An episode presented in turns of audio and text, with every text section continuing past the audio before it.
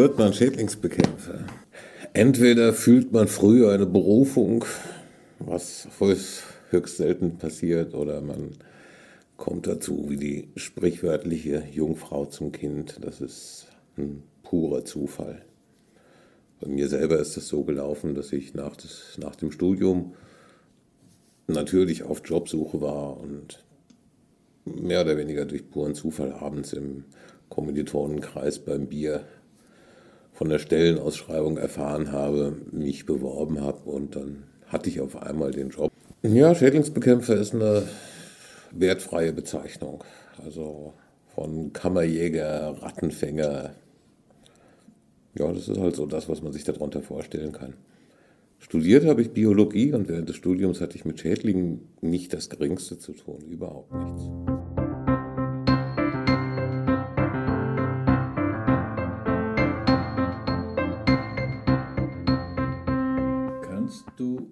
Mir vielleicht sagen, was du so faszinierend findest an deinem Beruf und an der Tätigkeit, die du jetzt wie lange schon ausübst? Ich bin jetzt seit 35, 36 Jahre sowas. Mache ich das jetzt schon.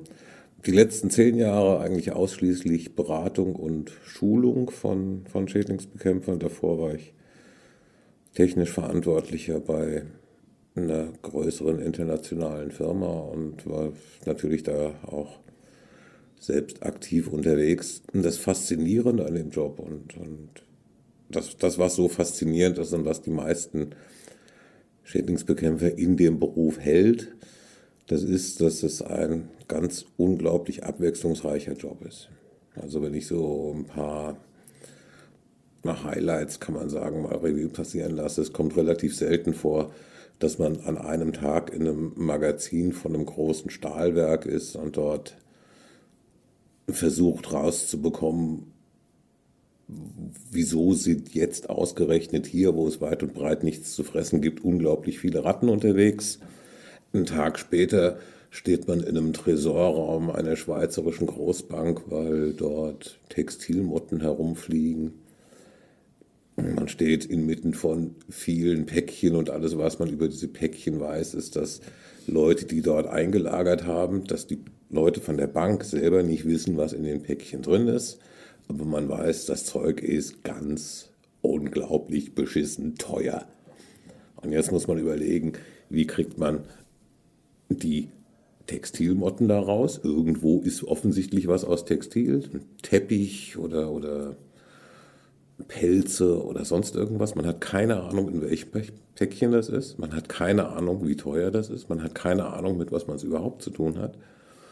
Und jetzt geht es darum, gibt es eine Methode, diesen Befall von Textilschädlingen praktisch blind abzutöten und gleichzeitig der Bank gegenüber die Garantie zu geben, dass man nichts von dem, was dort eingelagert ist, in irgendeiner Weise beschädigt.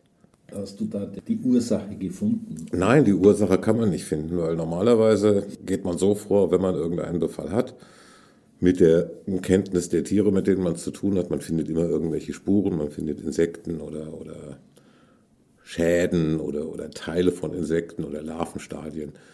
Die kann man dann identifizieren. Äh, wenn man erstmal weiß, mit wem man es zu tun hat, dann kennt man natürlich auch die ganzen biologischen Rahmenbedingungen. Das heißt, Lebensdauer, Temperaturpräferenzen, Nahrungspräferenzen und so weiter.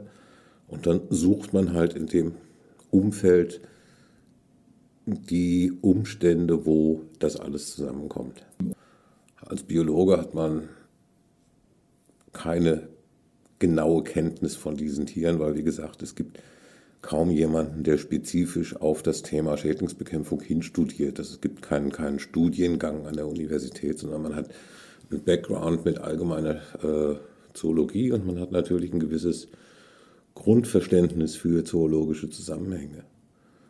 Und das muss man dann in der täglichen Arbeit auf die Praxis anwenden und nach, ja, sagen wir mal, anderthalb Jahren hat man einen Großteil der Tiere gesehen, mit denen man es auch später zu tun haben wird. Nicht jeder, nicht jeder Schädling kommt ständig vor. Es gibt so eine Handvoll der üblichen Verdächtigen, die man sehr häufig antrifft und dann insgesamt eine eine Palette von, sagen wir mal, etwa 200 Insektenarten, die in der einen oder anderen Art schädlich auftauchen können.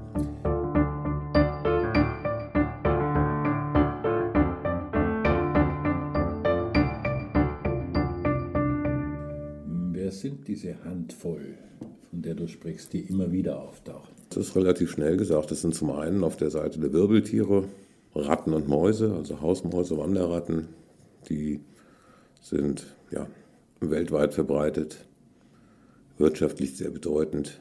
Also die Schäden, die sie anrichten, sind wirtschaftlich sehr bedeutend. Auf der Seite der Insekten deutsche Schaben, orientalische Schaben, Braunbandschaben, so die klassischen Hygieneschädlinge, eine Handvoll Fliegen und aus dem Bereich Vorratsschädlinge, Brotkäfer, Dörrobstmotten, Speichermotten, ab und zu mal Speckkäfer und dann eine Reihe von äh, unspezifischen Tieren, die meistens dann auch wieder Speckkäfer sind, Teppichkäfer, Pelzkäfer und so weiter, die anders als der Name es vermuten lässt, eben nicht nur Teppiche und Pelze fressen, sondern allgemein jede Form von, von tierisch-organischer Ablagerung. Das sind dann so die klassischen Wohnungsschädlinge, die man häufiger mal findet.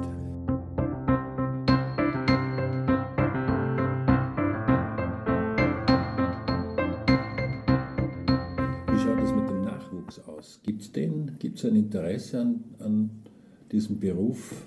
Wie wird die Ausbildung anerkannt? Gibt es dafür ein Zertifikat? Wie schaut das aus? Ein Studium Schädlingsbekämpfung in der Form gibt es nicht. Also wenn man von der, von der Universität kommt, wie in meinem Fall, Background Biologie, dann hat man von daher natürlich einen Zugang, weil es, man hat es ja mit Tieren zu tun. Andere Leute werden Tierpfleger, oder gehen ins Zoo und ich bin halt in der Schädlingsbekämpfung gelandet.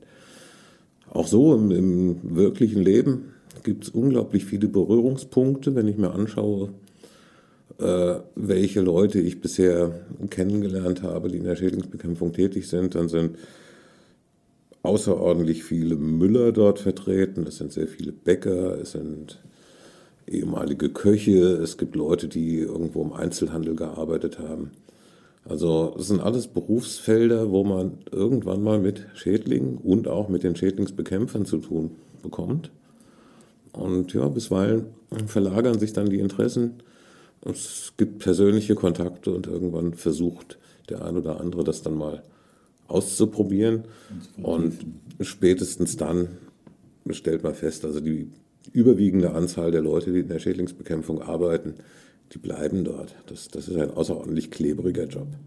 Also die meisten, wenn, ich, wenn man sich bei einer größeren Firma oder auch bei einer kleineren Firma bewirbt, üblicherweise wird eine, eine Probezeit vereinbart. Und die Personen, die die ersten drei Monate überstehen, die bleiben meistens Zeit ihres Lebens dann in dieser Branche und sind total fasziniert davon und wollen eigentlich nichts anderes mehr machen.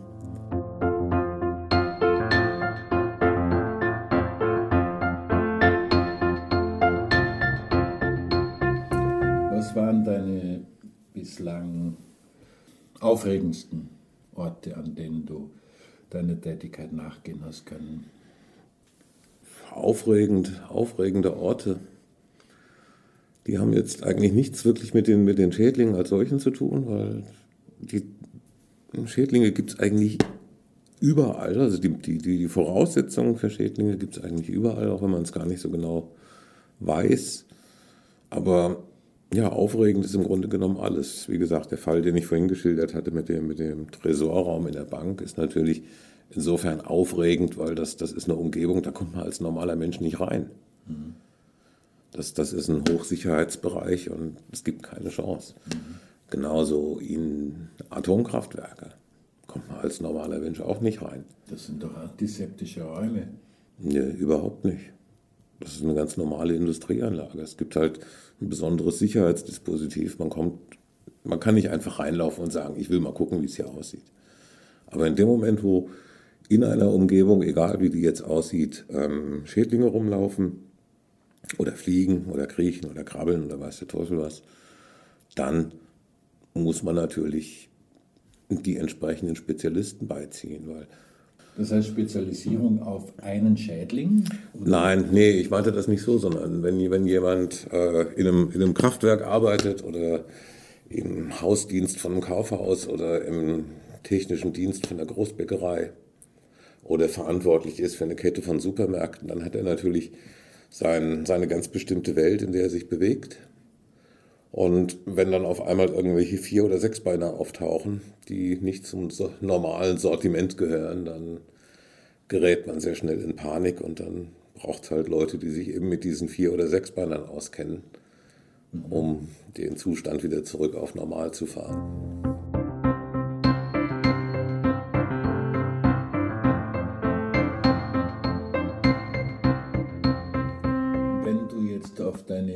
30, 35, fast 40 Jahre zurückschaust, hat es eine Zunahme der Schädlinge gegeben in der Zeit oder eher nicht? Das ist die übliche Frage, die man immer gestellt bekommt. Gibt es heute mehr Schädlinge? Nein, gibt es nicht. Es gibt weder mehr noch gibt es andere. Es verlagert sich mal. In manchen Jahren hat man es eher mehr mit, der, mit dem einen zu tun, in anderen Jahren eher mit dem anderen. Aber es gibt so ein, so ein gewisses Grundrauschen an Schädlingsbefall, der im Grunde genommen immer vorhanden ist. Das Auftreten von Schädlingen ist weitgehend, sagen wir mal, zufallsbestimmt. Man kann natürlich mit ähm, schlechter Hygiene das Auftreten von Schädlingen befördern, wobei der, der Zusammenhang nicht so eindeutig ist. Also, du hast erzählt, dass du auch in Kirchen zu tun hast. Wie das? Ja, in Kirchen hat man, also ich, relativ häufig zu tun. Wie das?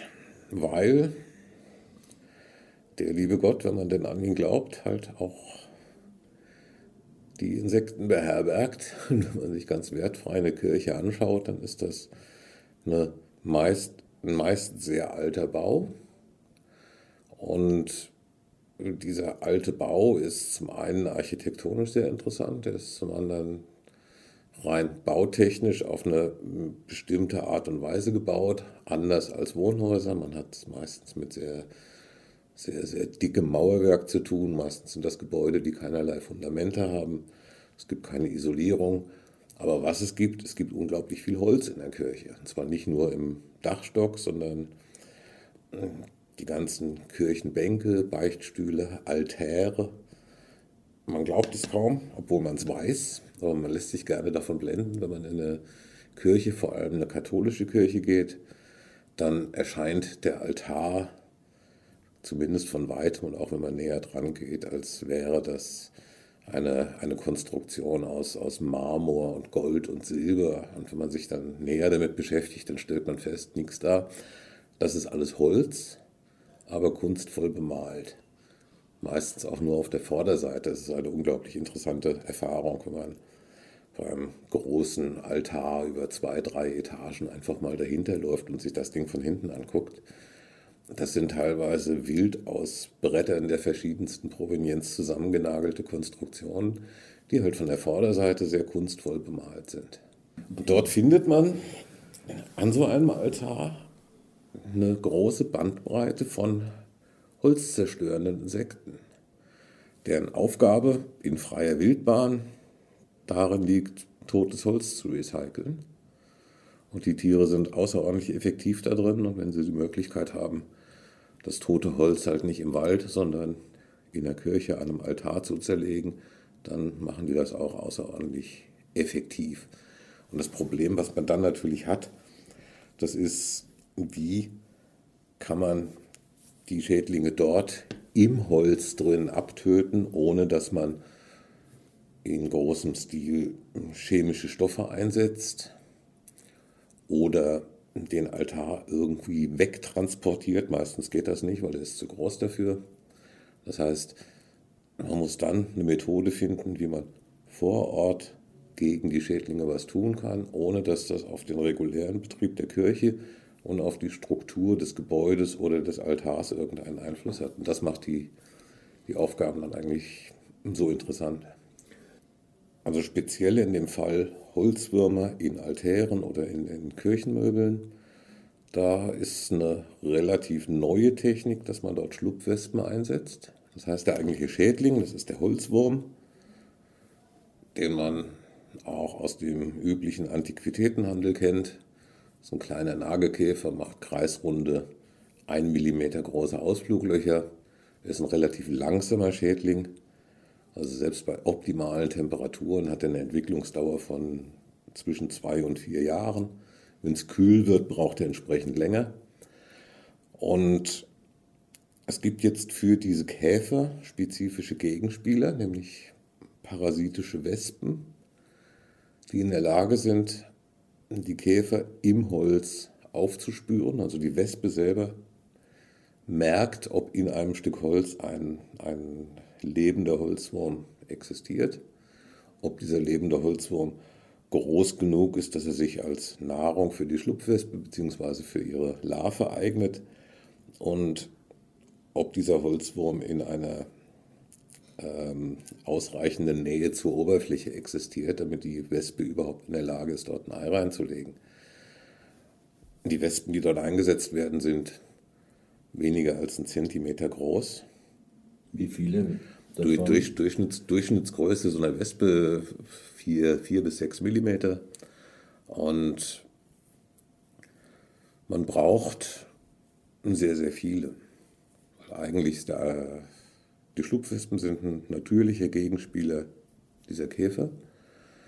Äh, nur damit man das Ganze zur Bekämpfung ausnutzen kann, muss man das natürliche Räuber-Beute-Verhältnis, was, was sich normalerweise aufbaut, zugunsten der Räuber oder in dem Fall der, der Parasiten beeinflussen. Das heißt, man wird im Laufe des Jahres 4, 5, 6 bis 10.000 Wespen in so einen Raum reinbringen.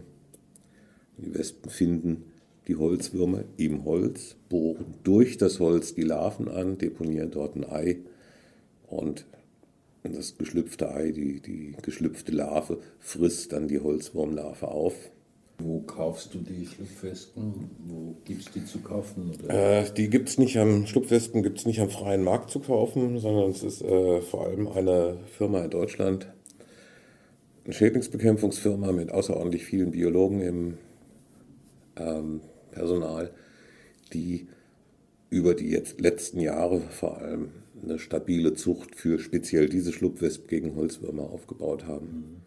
Mhm. Und und dort beziehe ich die Wespen.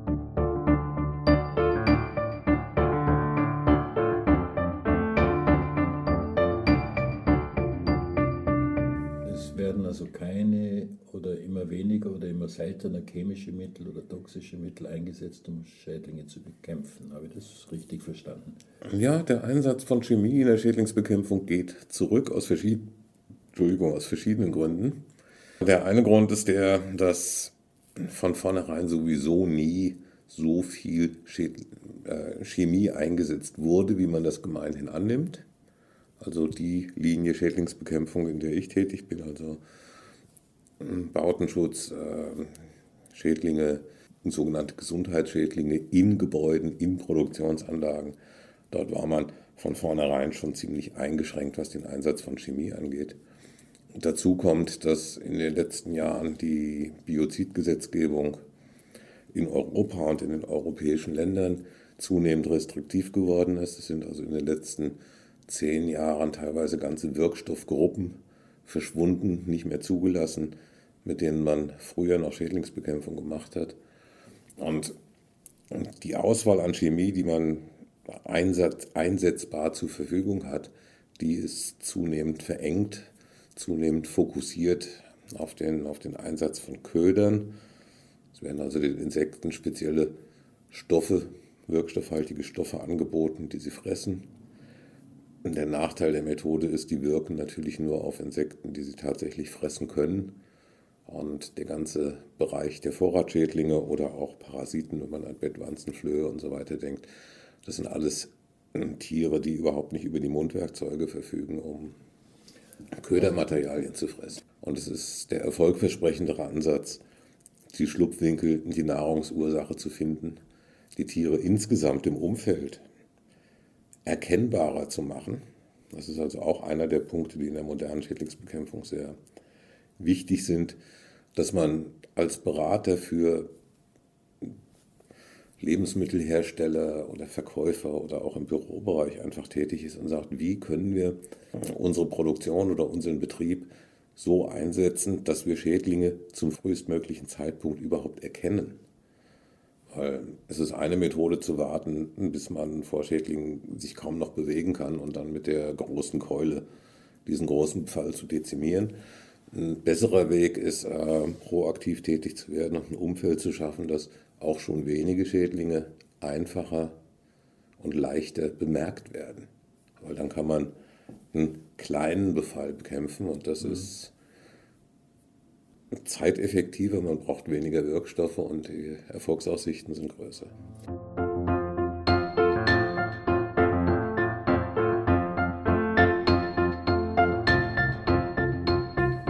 Sind Kleinbetriebe im gleichen Ausmaß wie größere Betriebe betroffen von Schädlingen? Ja, es spielt keine Rolle, ob ein Betrieb klein ist oder groß, ob das ein internationaler Konzern mit Zehntausenden von Angestellten ist oder der kleine Bäcker an der Ecke. Dem Schädling ist das vollkommen wurscht. Wenn man sich den klassischen Bäckereischädling anguckt, der Reismehlkäfer beispielsweise, der ist seine zweieinhalb Millimeter lang, teilweise, wenn er ganz groß wird, bis vier. Und der braucht halt 30 Tage Zeit und genügend Mehl, wo man halt als 4 mm großer Käfer mhm. sich tummeln kann. Und dem ist das vollkommen wurscht, ob dieser Kubikzentimeter, in dem er gerade lebt, in einem Kleinbetrieb ist oder in einem Großbetrieb. Wer sich als Mensch Gedanken drüber macht, der kommt natürlich relativ schnell drauf, dass jede Form von Lebensmittelherstellung auch von Schädlingen belastet sein kann, aber es spielt wirklich keine Rolle, ob das jetzt, eine, wie gesagt, eine große Fabrik ist oder, oder, oder ein kleiner Bäcker. Die Möglichkeit, dass dort Schädlinge vorkommen, die ist immer gegeben. Das Entscheidende ist, wie wird im Betrieb darauf reagiert. Und heute ist es also so, dass die wenigsten Schädlingsbekämpfer in ihrem Büro sitzen und warten, dass sie von Kunden angerufen werden, um ein existierendes Problem mit Schädlingen zu beseitigen.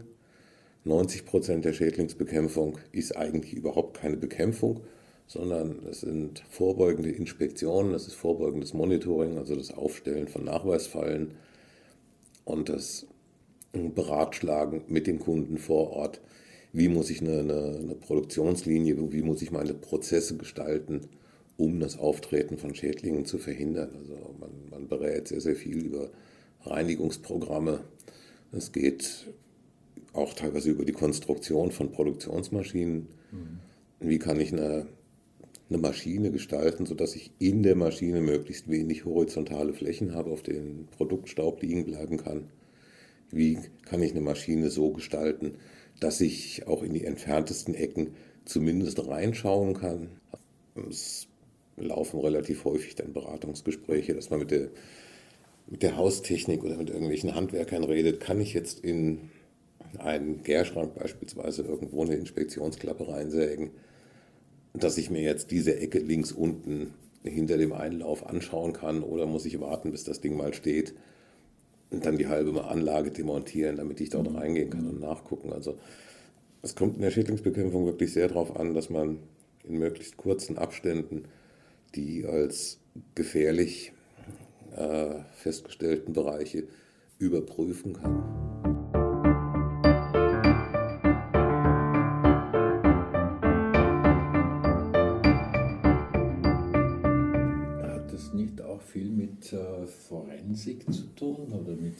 Kriminologie? Äh, es hat nicht viel damit zu tun, nein. Es gibt einige wenige, die sich wirklich darauf spezialisieren. Das ist natürlich immer ein Thema, was sich in, in Vorträgen außerordentlich gut macht und was ja, jeder, jeder hat zumindest einmal pro Woche im lokalen Fernsehen seine CSI oder ähnliche Serie gesehen. Aber trotzdem, es gibt eine, eine Handvoll Leute, die sich darauf spezialisiert haben in Europa. Worauf? Auf, auf forensische Entomologie meistens. Da geht es dann üblicherweise darum, dass man sagt, gut, wenn jemand stirbt, dann ist das für Schädlinge eigentlich gleichbedeutend oder andersrum, es ist für einen Schädling vollkommen wurscht, ob er ein Hirsch überfahren ist oder ob ein Karnickel aus natürlichen Ursachen stirbt oder ob ein Juwelier erschossen wurde. Zurück bleibt ein totes Wirbeltier und alle Tiere, die sich in der Leichenbeseitigung auf die Leichenbeseitigung spezialisiert haben, allen voran Fliegen und dann jede Menge Speckkäfer und so weiter, die werden sich dann auf diesen Leichnam stürzen. Und man kann hinterher anhand der Insekten, die man auf einer Leiche findet, egal ob es eine Tierleiche oder eine Menschenleiche ist, anhand der Art, die man findet, anhand des Stadiums, in dem man diese Art findet, Rückschlüsse darauf ziehen, wie alt diese Leiche ist. Also in der, in der forensischen Entomologie geht es vor allem darum, Todeszeitpunkte anhand dieser Spuren möglichst genau einzuordnen.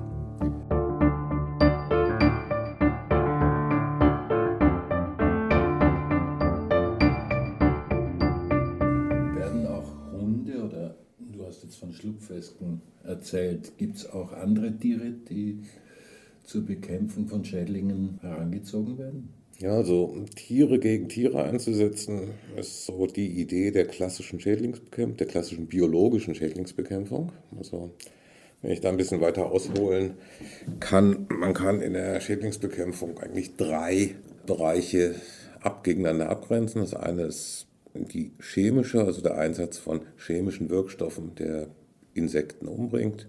Das ist das, was man gemeinhin als klassische Schädlingsbekämpfung so als Laie im Hinterkopf hat. Biologische Schädlingsbekämpfung wurde ursprünglich in der Landwirtschaft entwickelt. Man hat da im Wesentlichen den Einsatz von Räubern. Das heißt, das Beispiel von Schlupfwespen gegen Holzwürmer hatten wir schon genannt. Es gibt verschiedene andere Schlupfwespen, die gegen verschiedene Vorratsschädlinge einsetzbar sind. Also wer zu Hause mit Lebensmittelmotten zu tun hat, der findet im Versandhandel zum Beispiel kleine Trichogramma, Schlupfwespen, die er sich kaufen kann und der bekommt dann die kleinen Puppen von diesen Wespen, die er sich auf Kärtchen aufgeklebt in seinen Küchenschrank hängen kann. Das wäre biologische Bekämpfung. Daneben gibt es ganz interessant noch die Möglichkeit, Tiere zum Aufspüren von Schädlingen einzusetzen. Und da ist in, der, in den letzten Jahren hat sich eine, ein eigener Wirtschaftszweig, könnte man fast, fast sagen, entwickelt, indem man zum Beispiel Hunde abrichtet, um Bettwanzen zu finden. Ja, es werden Hunde eingesetzt als Rettungshunde, um bei Naturkatastrophen Verletzte unter dem Schutt aufzuspüren. Jeder weiß, wenn er schon mal geflogen ist, da laufen irgendwelche Sheriffs mit Hunden rum, die mhm. schnüffeln nach, nach, Drogen oder nach mhm. Sprengstoffen. Und genauso kann man einen Hund auch auf den spezifischen Geruch von Bettwanzen abrichten. Und dann zeitsparend eigentlich eine Inspektion machen. Wenn man sich überlegt, Bettwanzen sind für jemanden, der damit betroffen ist oder davon betroffen ist, eine, eine ziemlich belastende Erscheinung. Andererseits, Schädlingsbekämpfer hat das Problem, selbst wenn er Bettwanzen sehr genau kennt und, und die Spuren kennt, die er hinterlässt, aus verschiedenen Gründen der, der Biologie dieser Tiere. Es ist bei Bettwanzen notwendig, eigentlich jede einzelne Wanze zu finden und individuell umzubringen. Die verschiedenen Strategien, die man gegen andere kriechende Schädlinge anwenden kann, die funktionieren bei Bettwanzen aus verschiedenen Gründen einfach nicht. Und der Erfolg oder Misserfolg einer Bekämpfung von Bettwanzen steht und fällt damit, ob man alle lebenden Bettwanzen in einem Objekt findet. Wenn ich als Schädlingsbekämpfer jetzt in ein, sagen wir mal, Hotelzimmer, ganz normales, durchschnittliches Hotelzimmer, was immer das sein mag, aber wenn man jetzt sagt Hotelzimmer, jeder verbindet damit eine bestimmte Vorstellung, äh, man als Schädlingsbekämpfer in ein Hotelzimmer geht und möchte dort konventionell, sprich mit Taschenlampe, Auge und ein bisschen Gehirn, Bettwanzen finden, dann braucht man, um eine sichere Aussage zu treffen, ungefähr drei Stunden als Mensch. Das sieht dann hinterher nicht mehr ganz so schön aus wie vorher, weil man muss teilweise Schubladen rausnehmen, man muss teilweise die äh, Bespannung von, von Polstermöbeln öffnen, man muss mhm. das Bett teilweise zerlegen und so weiter. Mhm. Das muss man natürlich hinterher alles wieder zusammenbauen. Das ist also eine sehr zeitaufwendige, sehr ermüdende Geschichte. Äh, die gleiche Inspektion in einem Hotelzimmer kann ich mit dem Hund innerhalb von fünf Minuten machen. Mhm. Und die dritte Art? Und die dritte Art Schädlingsbekämpfung, die angekündigt, aber bislang vergessen war, das ist eigentlich physikalische Schädlingsbekämpfung. Mhm. Basiert auf der Erkenntnis, jedes Tier hat ein paar Grundbedürfnisse. Also wenn ich, wenn ich die Wirbeltiere mal außen vor lasse, weil bei Ratten und Mäusen funktioniert das in der Form jetzt nicht, wie ich es gleich sagen werde, aber bei Insekten, jedes Insekt hat Grundbedürfnisse, es braucht einen Ort, um sich zu verstecken, es braucht eine gewisse Wärme, damit es aktiv sein kann. Und es braucht Nahrung und es braucht Zugang zu flüssigem Wasser in aller Regel. Und vor allem Verstecke und Temperatur kann ich über pure Physik im Grunde genommen steuern. Das heißt, die klassischen Methoden der physikalischen Schädlingsbekämpfung sind entweder heizen, da kann man als Faustregel sagen, eine Temperatur von 50 Grad Celsius dort, wo das Insekt ist, über länger als eine Stunde gehalten, tötet jedes Insekt in jedem Stadium. Das Problem an der Geschichte ist, wenn ich ein Insekt habe, was irgendwo sehr versteckt wird, wir hatten vorhin die Anobien, also die Holzwürmer erwähnt, mhm. äh, wenn ich Holzwürmer in einem alten Möbel habe, in der Antiquität, dann kann ich diese Antiquität natürlich heizen. Mhm ich muss das natürlich sehr, sehr vorsichtig machen, weil mir ansonsten die Verklebungen oder Verzinkungen kaputt gehen. Man muss also langsam heizen. Aber wenn ich es schaffe, innerhalb des Holzes eine Temperatur von 50 Grad zu erreichen und diese Temperatur für eine Stunde halten kann, dann kann ich langsam wieder abkühlen lassen und dann sind alle Schädlinge in diesem Holz tot. Auf der anderen Seite, Kälte funktioniert auch. Das ist so der, der Grenzwert oder der Wert, wo man sicher sein kann, minus 20 Grad für eine Dauer von drei Tagen. Auch wieder am Insekt. Das heißt, wenn ich, äh, nehmen wir ein Beispiel Textilschädlinge in einem wertvollen Teddybären, beispielsweise Stoffteddybär. Ja, so der, der Klassiker, der schwer zu behandeln ist, den kann ich dann entweder in die Mikrowelle werfen oder vorsichtig legen natürlich. Dann hätte ich ihn über Hitze behandelt oder ich könnte das Stück einfrieren. Wie gesagt, minus 20 Grad brauche ich. Ich muss drei Tage die minus 20 Grad halten. Und dann ist der Befall auch erledigt.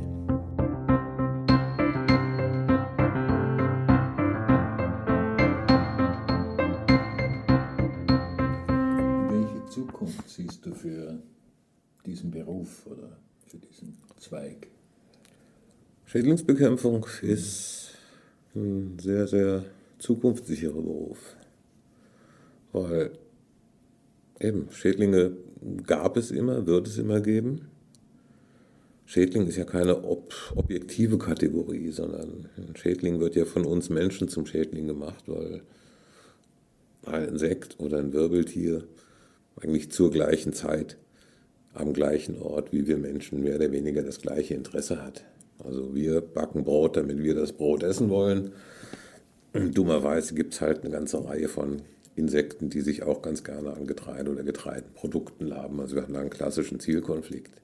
Mhm. Und solange das so ist, wird es Bedarf für Schädlingsbekämpfung geben, weil es ist nicht vorstellbar, dass wir irgendwann eine Form von, von Getreidehandling und, und Lebensmittelherstellungsprozessen haben, die nicht links und rechts vom eigentlichen Produktionsprozess genügend Möglichkeiten geben, dass sich auch diese Schädlinge entwickeln können und überleben können. Hinreichende Kenntnisse über die, über die Tiere erwirbt, äh, Präparate und vor allem über die Methoden, die dort eingesetzt werden und was man auch nicht vergessen darf, Kenntnisse über die gesetzlichen Rahmen.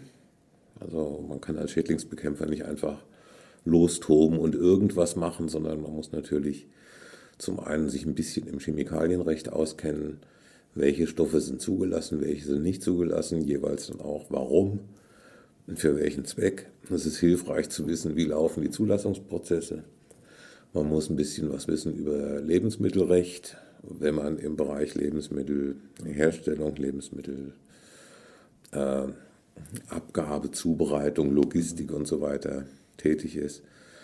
Und im Grunde genommen reicht es, interessiert genug zu sein und dann, warum nicht, einen meiner Kurse zu besuchen und dort sich die Grundkenntnisse zumindest auf der theoretischen Seite anzueignen.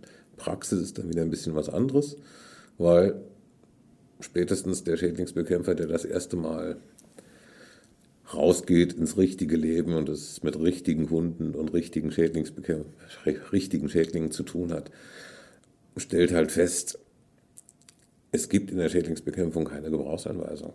Wir treten gegen lebende Organismen an und jeder lebende Organismus hat in jeder beliebigen Situation eine gewisse Bandbreite an, an Handlungsspielraum und an Reaktionsmöglichkeiten.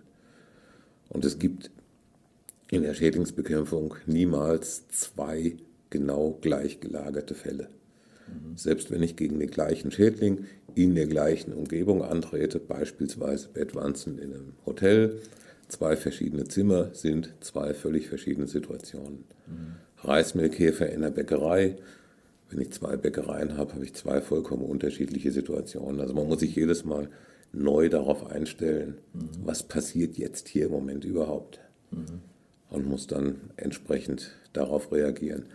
Das heißt, man kann sich in einem, in einem Kurs, in der Grundausbildung äh, Grundkenntnisse aneignen. So ein bisschen ähnlich wie mit dem Führerschein beim Auto. Also mhm. wenn ich eine Fahrschule mache, dann kann ich nicht Auto fahren, ich darf Auto fahren. Und der Schein, den ich dann bekomme, der erlaubt mir dann hinterher selbstständig weiter zu üben, in der Hoffnung, irgendwann mal wirklich gut zu werden. Und es gibt unglaublich viele Fälle, wo man sagen kann, okay, bei dir fliegt jetzt etwas rum, ich weiß, was es ist, aber ich weiß, es ist nach aller Erfahrung kein Schädling, das ändert aber nichts daran, dass es die Leute stört. Es gibt Leute, die reagieren extrem empfindlich darauf, dass in ihrer Wohnung Insekten herumfliegen. Ob die jetzt konkreten Schaden anrichten oder nicht, ist eine Geschichte. Mhm. Äh, meistens tun sie das nicht, aber sie regen die Leute auf. Sie gehen ihnen auf den Nerv und, und, und, und man fühlt sich gestört und das geht teilweise bis, bis fast zu hysterischen Zuständen. Und das sind Fälle, wo es, wo es sehr, sehr schwierig ist, angemessen zu reagieren. Also auch da muss man dann versuchen, nach Möglichkeit, sich elegant aus der Affäre zu ziehen. Mhm. Weil ansonsten bräuchte man wirklich ein Studium der Psychologie, um da vernünftig zu reagieren. Also auch diese Facette der Beruf. Du musst diplomatisch sein. Man muss teilweise extrem diplomatisch sein. Man, manchmal hilft es aber auch wirklich extrem undiplomatisch zu sein, weil, ja, wie gesagt, ein Schädling ist nicht ein Schädling, weil die Natur so bösartig wäre, sondern jeder Schädling kann nur so schädlich sein, wie wir als Menschen ihm das erlauben. Und speziell, wenn man über, über Lebensmittelproduktionen redet, dann redet man halt relativ schnell auch über hygienische Zustände, über Reinigungspläne, über, über Genauigkeit der Reinigung. Und dann ist irgendwo der Punkt erreicht, wo man mit Diplomatie nicht mehr weiterkommt, wenn man einem Produktionsleiter erklären muss, dass es halt wirklich keine schlechte Idee wäre, ab und zu mal zu putzen.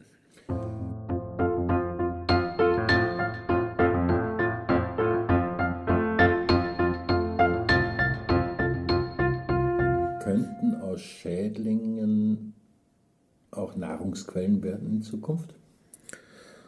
Ja, das Thema Wir essen Insekten, das ist jetzt allmählich im Kommen. Was habe ich vor kurzem gelesen? Es wird demnächst bei einer großen Handelskette in der Schweiz Insekten als Lebensmittel geben. Heuschreckenburger. Schädlinge oder die Tiere, die wir als Schädlinge bezeichnen, die werden sich als Nahrung überhaupt nicht eignen, weil ein Großteil davon ist schlichtweg zu klein. Also da ist für uns definitiv nichts dran, von dem wir uns ernähren können. Die paar Insekten, die groß genug sind, sperren sich sehr nachhaltig dagegen, weil sie nicht nur schlecht riechen, sondern wahrscheinlich auch schlecht schmecken.